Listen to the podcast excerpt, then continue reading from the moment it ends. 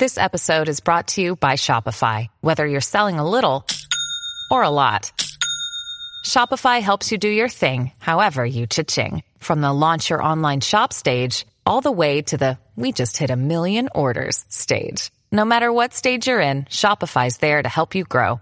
Sign up for a $1 per month trial period at shopify.com slash special offer, all lowercase. That's shopify.com slash special offer.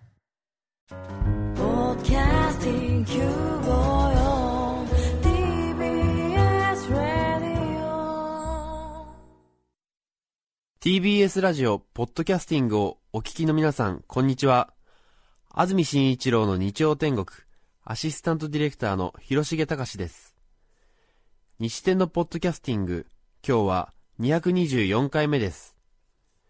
日曜朝10時からの本放送と合わせて、ぜひお楽しみください。それでは、12月4日放送分、安住紳一郎の日曜天国、11時からのゲストコーナーをお聞きください。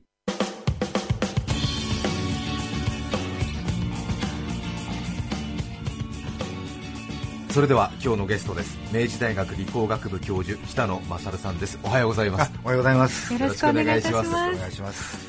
北野勝さんはテレビでもね、コメンテーターとしてもご活躍なので皆さんすぐに多分顔が思い浮かぶんではないかなと思いますけれども、はい、そして北野武さんのお兄さんという顔もお持ちで。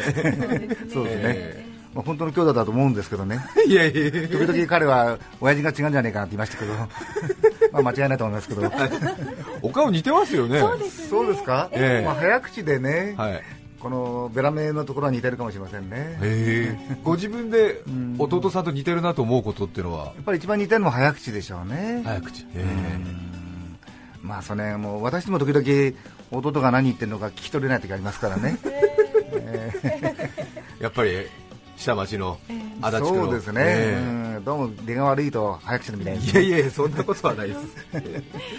さて、北野勝さんといえば当然本職は学者教授ということですけまあれども、明治大学の教員です。はい。ええもう専任の教員やってます。専任の教員を、ええはい。今も普通に授業を持ってらっ授業もあるし、ゼミもあるし、はい。学生の研究指導もあるし、ええ。特に理工学部だから忙しいんですよ、そうですよね。ほとんど毎日学校行ってますけどね、ええ。ええ。ほとんど毎日学校行ってる、学校に行く、うん、で時々まあテレビ局なんかをおはい。邪魔してますけど、えそれが文化系の先生と理科系の先生と多分に違うんですよね。えそうでしょうね。理科系は大体学校にいるのが当然で、うん。文化系の先生は家でお仕事されてますからね、はいそういう違いはありますけど、やっぱり実験とか。そう学生実験なんかやってますからね。え学校に行かないと仕事ができないというかできないというかそうですね、まあ、私自身も20年ぐらい財団の研究所にいたから、はい。平日家にいるのがなんか嫌なんですよね、うん。体でも悪いんですかなんて言わ言われかねないんでね、ですからまあ仕事は大学の研究室でと。ええ。いう、まあ、そういう癖がついてますんでね、そうですか、え朝何時ぐらいから行かれるんですか？朝はね大体家8時前出ますから、9時半には学校へ行ってますね。9時半前のには学校に行って、ええ。まあ、1限目やるときは8時50分ですからね、ええ。戦はね。そうですよね、え先生がね、遅れるわけにいかないですよね。じゃあダメですよ、それダメですよね。示しがつかないですよ。そうですよね、え。でもまあでもずっとやるっていうのは大変ですよね、うん。昔ね、僕じゃないけど、ある先生が学生にね、はい携帯電話スイッチ切るように言ったんですって、えそしたらその先生の携帯が鳴っちゃったって話があってね、え まあそういう説明がそうですよね。まあ、とにかくね、示しはつけないといけませんのでね、はい。はい。そして北野勝さんの専門は何にあなるんですか？の環境科学って言いますよね、研究室は環境安全学っていう研究室なんですけど、まあ、環境科学って、まあ、分かりづらいかも分かんないですね、まあ、具体的に言えばね、こう洗濯するでしょ、はい。洗剤を使いますよね、ええ。でそれがまあ洗濯機から下水道入って、はい。下水道で処理されて川へ入って、最終的に海に行きますね、はい。でその間でその洗剤の成分がええ。分解してなくなっちゃうんだろうかとか、うん。またある生物にたまるんだろうかとか、はい。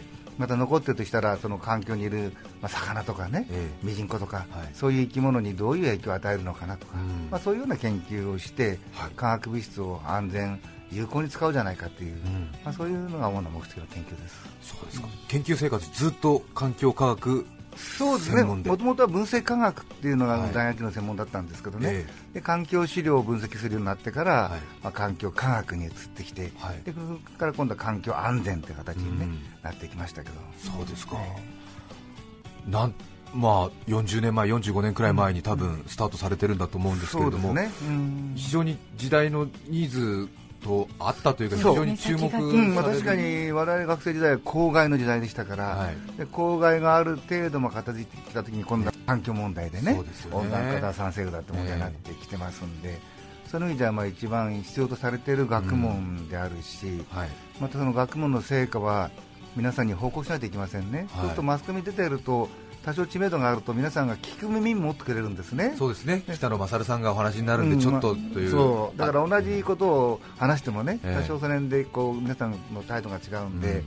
まあ、そういう意味ではちょうどマスコミに出てるってことと環境科学やってるってことが非常にうまく一致したなっていうふうに思ってるんですけどね。そうですよね本当に何だろう私たちの世代だと琵琶湖のあの林汚染みたいな。無無輪洗剤を無輪使うとかです洗剤ね無輪化条例ですね。昔洗剤でね。あの無輪ってよく書いてありましたよね。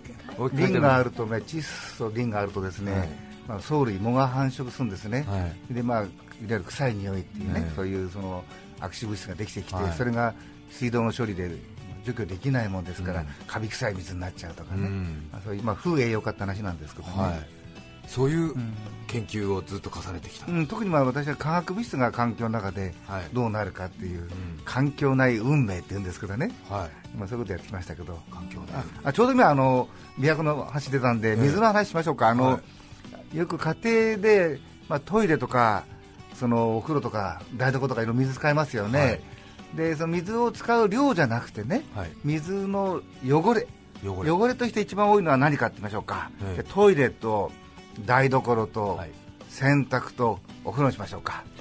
家から出る排水下水の中で一番汚れて汚れがたくさん出てるところですね。トイレ台所洗濯お風呂。お風呂。朝起きてトイレ行って台所で調理して、ええ。風呂入って、え洗濯してと。洗濯して。どれが一番汚れますかね、汚れを出してるってことを考えたらいいですね。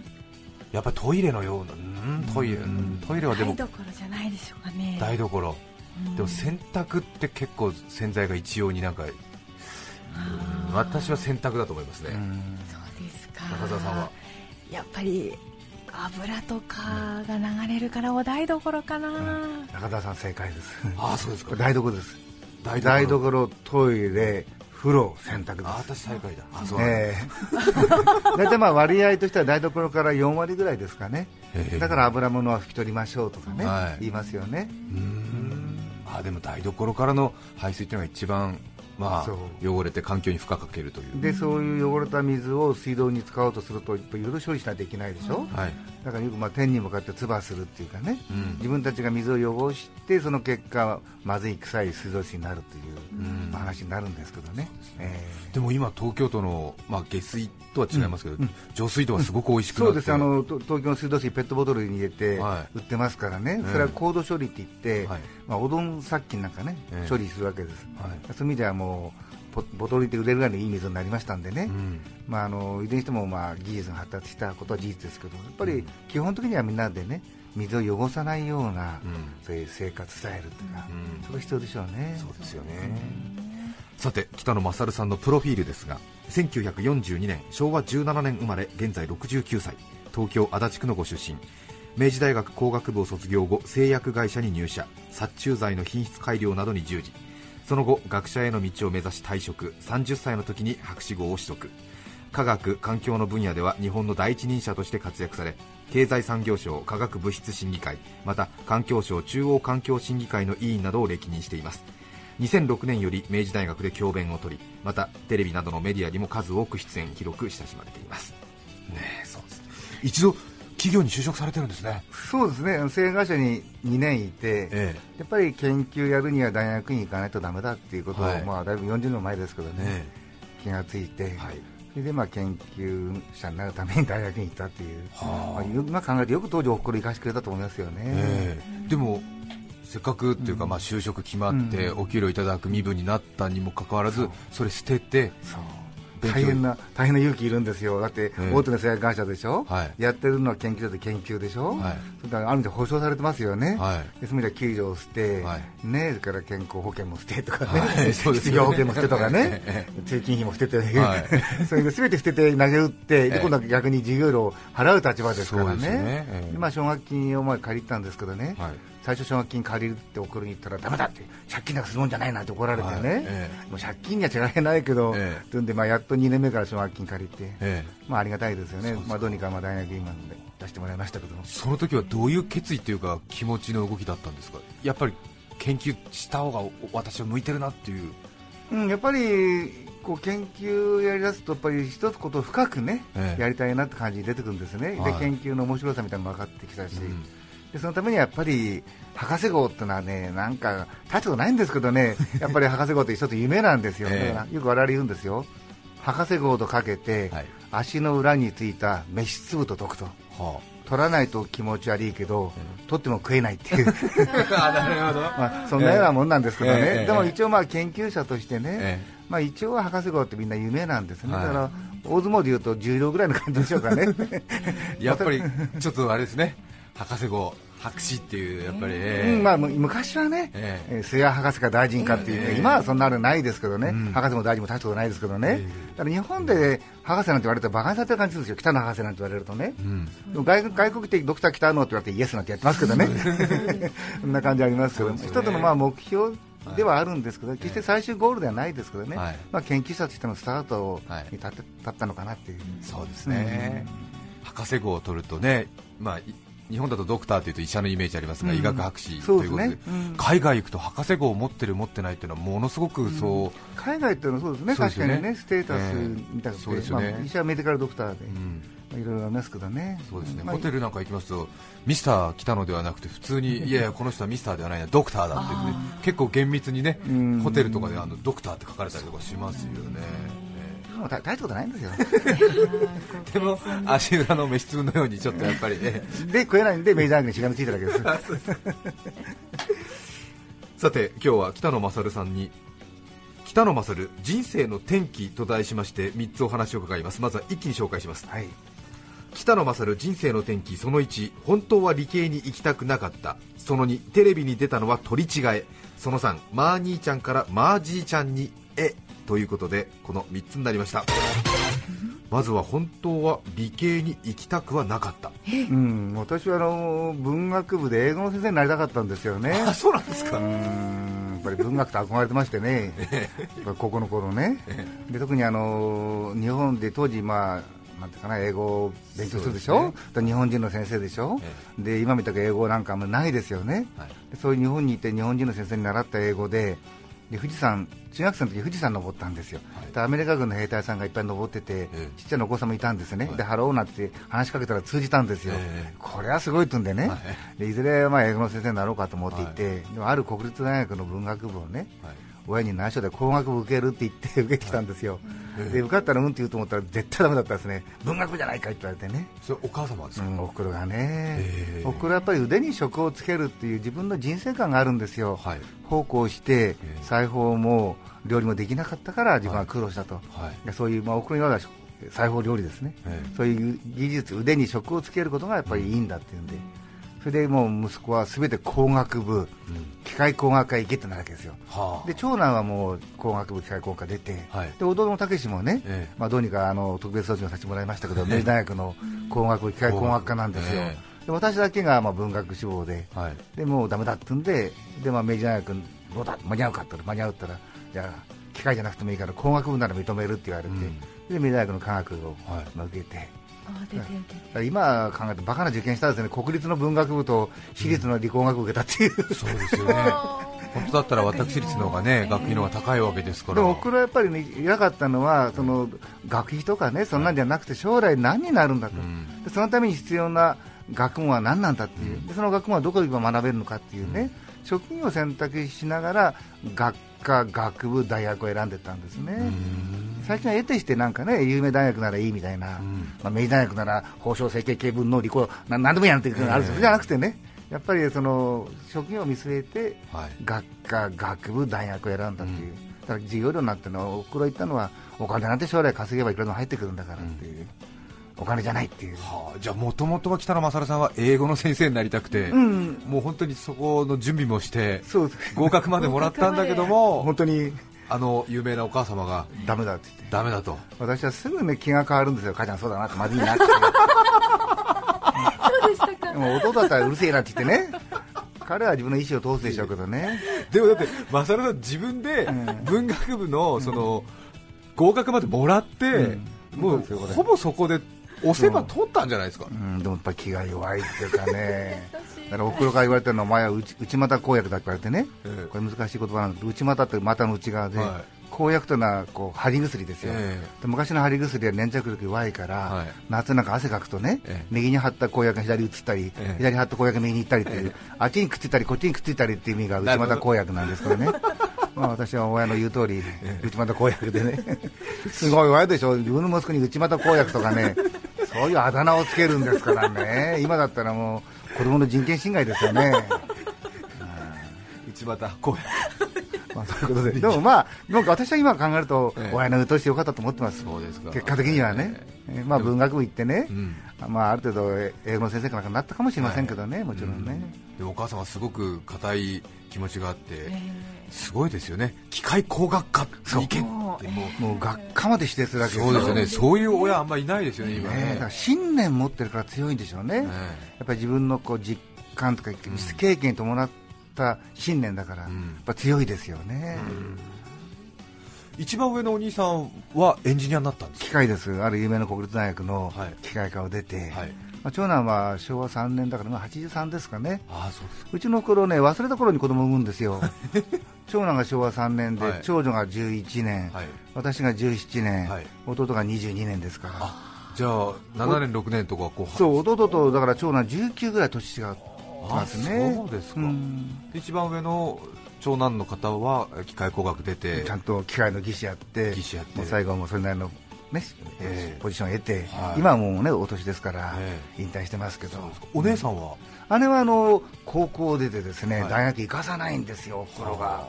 あ。の教育マンのおふくろがね、え女には学校の前にもっと大事なことあると、はい。それはしつけだって言うんですよ。はい。それで、まあ、姉、かなり成績良かったんですよ、ええ。でも大学行かさないで、はい。その浅草にですね、はい。商店町っていう町があってね、え革の問屋さんがあるんですよ、はい。で社長さんがご主人で、ええ。奥さんが副社長で、はい。あと地方から来た、まあ、小僧さんみたいなのがいる、まさに個人商店なんですよ、はい。そこに事務員としてええ。働かさされたわけですよ。それは就職先もお母さんが結構。探してきて。普通なら大手銀行とかねね。公務員じゃなくて、やっぱりそういう奥さんの目の前で仕事をさせると、そしてそこでしつけをね、ええ。もう一回し直すと、は私はそんなにやったつもりだけど、やっぱりまだまだ不十分だったんで、あはい。姉にはだから大学やらないよって、へえ。普通の企業とか銀行とかではなくて。はわざわざ個人商店でで。奥さんの目の前で事務取らせたっていう。あ。厳しいというかでもそこも、まあ、それがまあ明治の女性でしょうね、だから今だったらのことねないでしょうけどね、女性ももちろんね、はい。勉強大事だけど、やはり信念が終わりそうですでね。でもそういうところに入るとでもきっと個人商店なんでお金の動きとかこうやっぱりご主人を立てる感じとかね。従業員のそのしつけとかそう。いうものをそこの奥さんがやってるだろうから、だから、まあ、多分にその辺はやっぱりね、おそらく奉公している時に何人かのお手伝いさんがいてね、やっぱり苦労したってこともあるのかもしれませんね、まあ、そういうこともあるって、できるだけあんまり女性がいない方職場がいいと思ったのかもわかんないし、うんもう一つはそういうね、奥さんの前で仕事させていろいろ教えてもらえっていう、しつけを受けるっていうね。非常に徹底してましたね、息子3人には何が何でも工学部行けってはい。尻叩いたのに、娘には大学行かさないっていう、あ明治の女性の限界かななんて、明治だって明治だけじゃないですよ、明治時代に生まれた女性のね、限界かなと思ったりしますけど、お姉さんはその時反発しなかったんですかね自分の。反発できないですよ、できない。とにかくもう絶対君主っていう、もうあれほど権,、力者いないですよ。ああそうですか、でも一番下の北野武さんは、お母さんのその命令に唯一反抗した兄弟っていうことになるんですか、でも大学、機械科はちゃんと行ったんですよ、ええ。彼はもう非常に優秀でしてね、はい。3年まで野球やってて、はいでわずか野球で甲子園負けたり、しもちろん都立高校だったから甲子園行けなかったけど、空と11、12、わずか 5, か5ヶ月、え猛勉強して、はい。で明大学機械科に現役で、そうですか。ポンと帰っちゃったんですよ、え工学部の機械って難しいんですけどね、はい。でそこから彼は好きでメジャー学8年もいたりとかね、はい。なんかいましたけど、へでだから大学行くまではちゃんと親の言うことを聞いてたんですけど、まあ、大学入ってからね、だいろんな当時、社会的な学園紛争とかあって、まあ、機械以外のところに彼は、まあ、興味示して、でも結果的には僕は彼は今の道入ってよかったと思いますよ。うん。ああのまま理工学工学部出て機械の技師になってもろくな技師にならなかったと思いますよ。接近ミスばっかりこうやって、あいけないこれラジオでまずいな。そうですよね。ちょっと気の弱い次男なんで。そして北野勝さん2つ目ですが、はい。テレビに出たのは取り違え。そう。これ人間違いだ。えそうなんですか？サンデーモーニング今朝もやってましたでしょ、はい。で関口宏さんが新しくそういうね、報道番組やると、はい。で社会経済に関しては辛堀さんっていう当時ね、はい。え論説委員がいらっしゃると、はい。で自然科学の人誰かいないかはい。探したんですね、えで巨泉さんに相談したらしいんです、大橋巨泉うん。さん、はい。そしたら巨泉さんがね、たけしの兄貴いいって言うんで、えで TBS の当時のプロデューサーが2人こう来たわけですよ、はい。で、まあ、説得されてはい。出ることになったんですね。で巨泉さんの紹介っていうわけですよ、はい。で悪いけど僕は巨泉さん当時まだ会ったことないって言ったんですよ、えそしたら後で実はって言って、はい。間違えましたって言われて、え誰と間違えたんですか？巨泉さんはうちの兄をあ紹介したんです、長男を？ええ、あの弟とあの兄がですね当時、はい。北野屋っていうちょっと小料理屋やってて、あのでそこで巨泉さんと食事したらしいんですね、はい。で巨泉さんってのはものすごい英語上手でしょ、はい。もうクイーンズ・イングリッシュからアメリカ南部訛りで英語しゃべる、うちの長男また学生時代 GHQ ではい。通訳したぐらい、機械の学生なのにええ。GHQ の通訳したぐらいだし、はい。家にもペンギンブックスなんかずらーっとあるぐらい、はあ。ものすごい語学強いんですよ、それで意気投合して、えで巨泉さんは自分英語うまいもんだからもうたけしの兄貴はすごいって言うんで、えものすごいお兄のことを評価していただいて、はい。で絶対たけしの兄貴だと。えで、まあ、関口さんに行って関口さんからプロデューサーに来て、はい。でプロデューサーがどどう間違えたか、長男じゃなくて次男の私に来ちゃったっていう。え。全く人間違い、昔よく上野駅でお相撲取りがねお相撲さんが拉致されたみたいな話あるけど。いや本当に。はで今弟に相談に行ったんですけどね、えまあどやっぱり仁義にどうだったら、うん。僕ははっきり言ってやめようと思ったんですよね。出る気なかったんです、まあはい弟の七光かっこ悪いでしょ、うん。ね、なんか一人有名になるとそれにこうしがみつくみたいな、ね、だから僕は僕でちゃんとやるんだと思って、えでもまあ TBS から、とにかくプロデューサーがこう言ったんですよ。助けてくれって言ったんですね。はい。助けてくれって言われると嫌だよとは言えないんですね、う分かりましたって言って出たんですけど、まあ、弟からは、まあいいやってみるかと、ええ。社会広がるぞと言われて、えおかげさまで広がりましたね。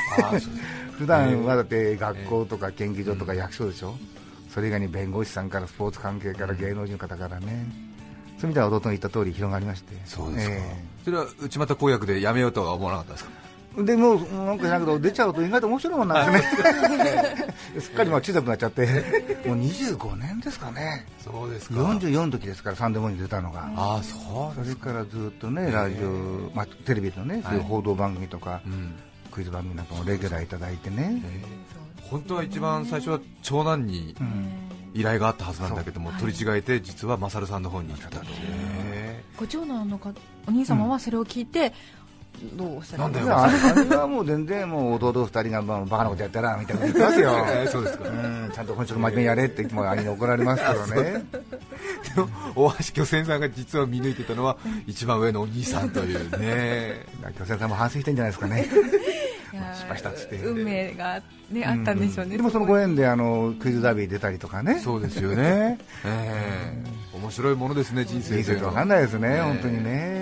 さあそして3つ目ですが北野勝さん、人生の転転機まあ兄ちゃんからまあじいちゃんにあの一昨年孫がやって生まれまして。あそうですかおめでとうございますありがとうございます。孫ってのはやっぱり生まれちゃうと可愛いもんですね。本当にそう思う。今表情が大泉さんがなんて可愛いってま孫と歌歌ったでしょ？ええはい。あの気持ちわかりますね。あそうです。かだから電車乗っててもこう乳母車、乳母車って言わないんだ、ええ。まあベビーカーって あの見るとね何歳ぐらいかなってうちの孫と、ええ。どっちかななんてながええ。見てますけど可愛いもんですね。あ。子供とはやっぱりちょっと違うんですよね。やっぱり子供には責任あるかって まあでもなんとかね孫はねそのもういつまで僕も生きたいかわかんないけど、まあ自分のねいい人生。まあ、いつも僕は立派な青年になれようと思ってるんだけどね、えええ勝さんは、うん。ええーとお子さんは何人いらっしゃるんですか？ー2人います。2人。で長男の方に、まあ、生まれたんですけどね。そうですか、えーこの前うち遊びに来てくれて、ええ。お風呂入ると誰と入るって言ったらおじいちゃんと入るって言うんで、ええ。可愛いですよ。でお風呂入れたり本当もうまあバカバカですよこれで、まあ、じじじじバカって言うんですよね。本当じじバカですよ。学生には見せられないこんな姿すごく今嬉しそうな表情をなさってます、まあ可愛いもんですね。やっぱり無邪気でね。今何歳なんですか、2歳とえ4ヶ月と、ええ。ー10日ぐらいなんですかね。ああそうですか、この前息子に怒られちゃうんだお前いくつになったって35から6かあったらね、えお父さん俺のこと年も知らないのかと、ええ。で孫は何歳何ヶ月何日まで覚えてんじゃねえかってね。息子に怒られちゃったけど。すごいですね。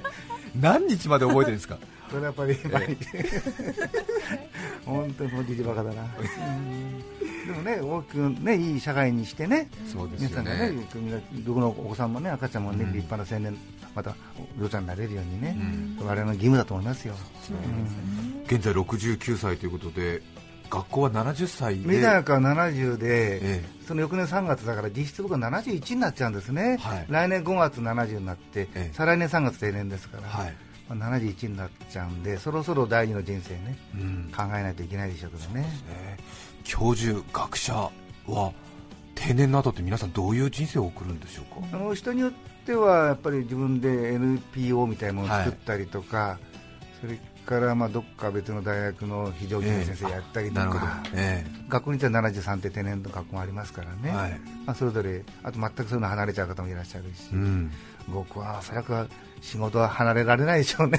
そうですか、うん。なんか体動く間、限りなんか動き回ってんじゃないかな。あーじゃあまあ学校の教員は定年でお辞めにまあ、なる、明大学はね、もうこれそですよね。ルールですからはい。やめますけど、えまあ他の大学行くか、はい。まあどっか別の話もなくはないんでね、ね。まあちょっとそろそろ来年ぐらいまでにはね、え決めないといけないんですけどね。そうですか、確かにそうですね、まあ、学者といっても、まあ、勤め人というかな、なんていうか、やっぱりそのそれはやっぱり、り定年あった方がいいですよ、すいつまで年寄りがはびこっちゃいけない、うん、それはもうどんどん、ね、若い人に、はい。最近のプロ野球でいろいろあったでしょ、そうですね。年寄りは早く、ね、に消えるのが美しいんですよ、うん。長くの残るのは美しくない、私もそういう意味では70できちんとね、ええ。もう明大学定年を全うしようかと思ってますけど、はい、マサルさん、日常、普段の趣味は何なんですか、普段趣味はまあ無趣味で、愛で趣味とは家庭菜園ぐらいですかあね。家庭菜園やってらっしゃるんですか、ええ。あとはもう本当にダメですね、だ定年だったらね、いろいろ小説読んでみたいとかいろいろあるんだけど、今はもう自分の仕事のうん。本読んだり、学生の論文チェックしたりで、もう精一杯ですね。そうですか、ええ。え再来年の3月とはいいうことですね、さあそれでは1曲お聴きいただきましょう。愛知県額田郡幸田町からいただきましたありがとうございますヒロペンさん14歳男性の方からのリクエストですありがとうございます新井由美さんでルージュの伝言お聴きください12月4日放送分、安住紳一郎の日曜天国、ゲストコーナーをお聞きいただいています。著作権使用許諾申請をしていないため、リクエスト曲は配信できません。引き続きゲストコーナーをお楽しみください。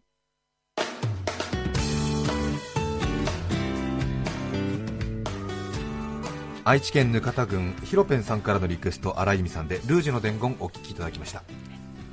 改めまして今日はゲストに明治大学理工学部教授の北野勝さんをお迎えしています。去年発売されました弟ビートたけしさんとの対談本をご紹介します。タイトルは北野勝 vs ビートたけしの新環境文化論。もったいないねこのバチ当たり目と言います。あ運より税別1300円で発売中です。はい。ということではい。本には母ちゃんの言葉が地球を救うというそうです タねまあ、もったいないねって言葉ですね、えだってあともう一つはバチ当たりっていうね、ええ。お天道様のバチが当たるよってことで、はい。まあ、彼と初めて一緒に出した本ですけど、えはい。数時間対談したんですよ、えで8割方弟が話してまして、私はうんうんなんてこうやって、だってうなずいただけですけどね、で後で少しデータ入れたりしましたけど、まあ弟らしい発想があるんですよ、有名な料亭がね、えまあ、潰れたと、はい。で前のお客さんが、まあ、箸をつけなかったから、ええ。もったいないからね、ええ。温めて出したっていう、はい。でそれがけしからんで、うん。潰れたと、はい。だから俺だったらね、その隣にね、はい。アウトレットなんとかっていうね、ええ。そのお店を出すと。はい。で訳あり品ですって言いながらね、で前のお客さんの残したものをね、はい。温めて出すと、えでもったいいいじゃないかと、うん。まあ、非常に彼らしい発想をして、僕もその通りだと思いますね。うん。そうですね、うん確かにね。あ。いやお母さんのさきさんのねやっぱり影響がね大きく出てるんだなというね北野勝さん、武井さん、ね。お話聞いてると面白いんですけど、そろそろお時間になりました。今日はゲストに明治大学理工学部教授北野勝さんをお迎えしました。ありがとうございました。失礼しました。ありがとうございました。12月4日放送分安住紳一郎の日曜天国。ゲストコーナーをお聞きいただきました。それでは今日はこの辺で失礼します。安住紳一郎のポッドキャスト天国。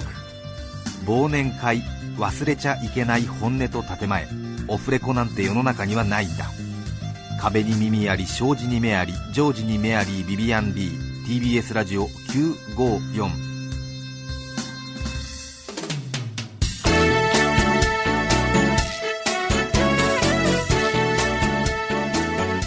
さて来週12月11日の安住紳一郎の日曜天国。メッセージテーマは「家族の恥ずかしい話」ゲストはクラシックデュオスギちゃん哲平のお二人です。なお来週12月11日のポッドキャストの配信はスタッフ全員が神奈町出張で出払っているため月曜日の夕方になります。ご了承ください。それでは来週も日曜朝10時 TBS ラジオ954でお会いしましょう。さようなら。安住紳一郎の「ポッドキャスト天国」これはあくまで試供品皆まで語れぬポッドキャスト。ぜひ本放送を聞きなされ。TBS ラジオ954